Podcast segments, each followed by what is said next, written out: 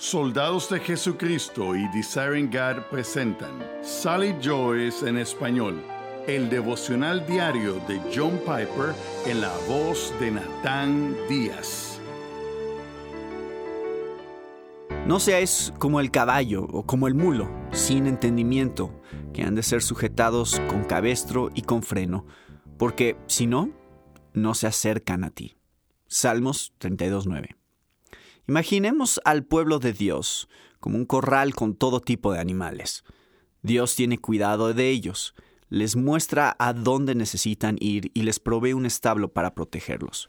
Sin embargo, hay uno de los animales que en verdad le hace pasar un mal rato, el mulo. Es tonto y testarudo, tanto que es difícil decir qué viene primero, obstinación o estupidez.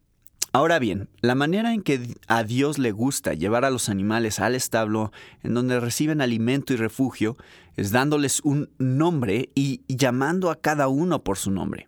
Te haré entender y te enseñaré el camino en que debes andar. Sobre ti fijaré mis ojos. Salmos 32.8. Pero el mulo se resiste a escuchar este tipo de instrucción. No tiene entendimiento. Por eso, Dios sale al campo en su camioneta, pone el cabestro y el freno en la boca del mulo, lo amarra a la camioneta y lo lleva a rastras, mientras el mulo se resiste y va bufando todo el camino hasta el establo. Esa no es la manera en que Dios quiere que los animales se acerquen a Él para recibir su bendición. Llegará el día en que será muy tarde para ese mulo. El granizo lo golpeará, le caerán rayos, y cuando vaya corriendo al establo se encontrará con que la puerta está cerrada.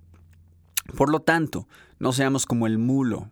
Al contrario, que todo santo ore a Dios en el tiempo en que pueda ser hallado. Salmos 32.6. Si no queremos ser como un mulo, debemos humillarnos, acudir a Dios en oración, confesar nuestros pecados y aceptar como pequeños y vulnerables pollitos de corral la dirección de Dios que nos conduce al establo de su protección.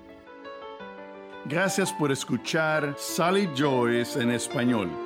Para disfrutar de este y otros recursos que ofrecemos gratuitamente, te invitamos a visitar la página de Soldados de Jesucristo en la web www.sdejesucristo.org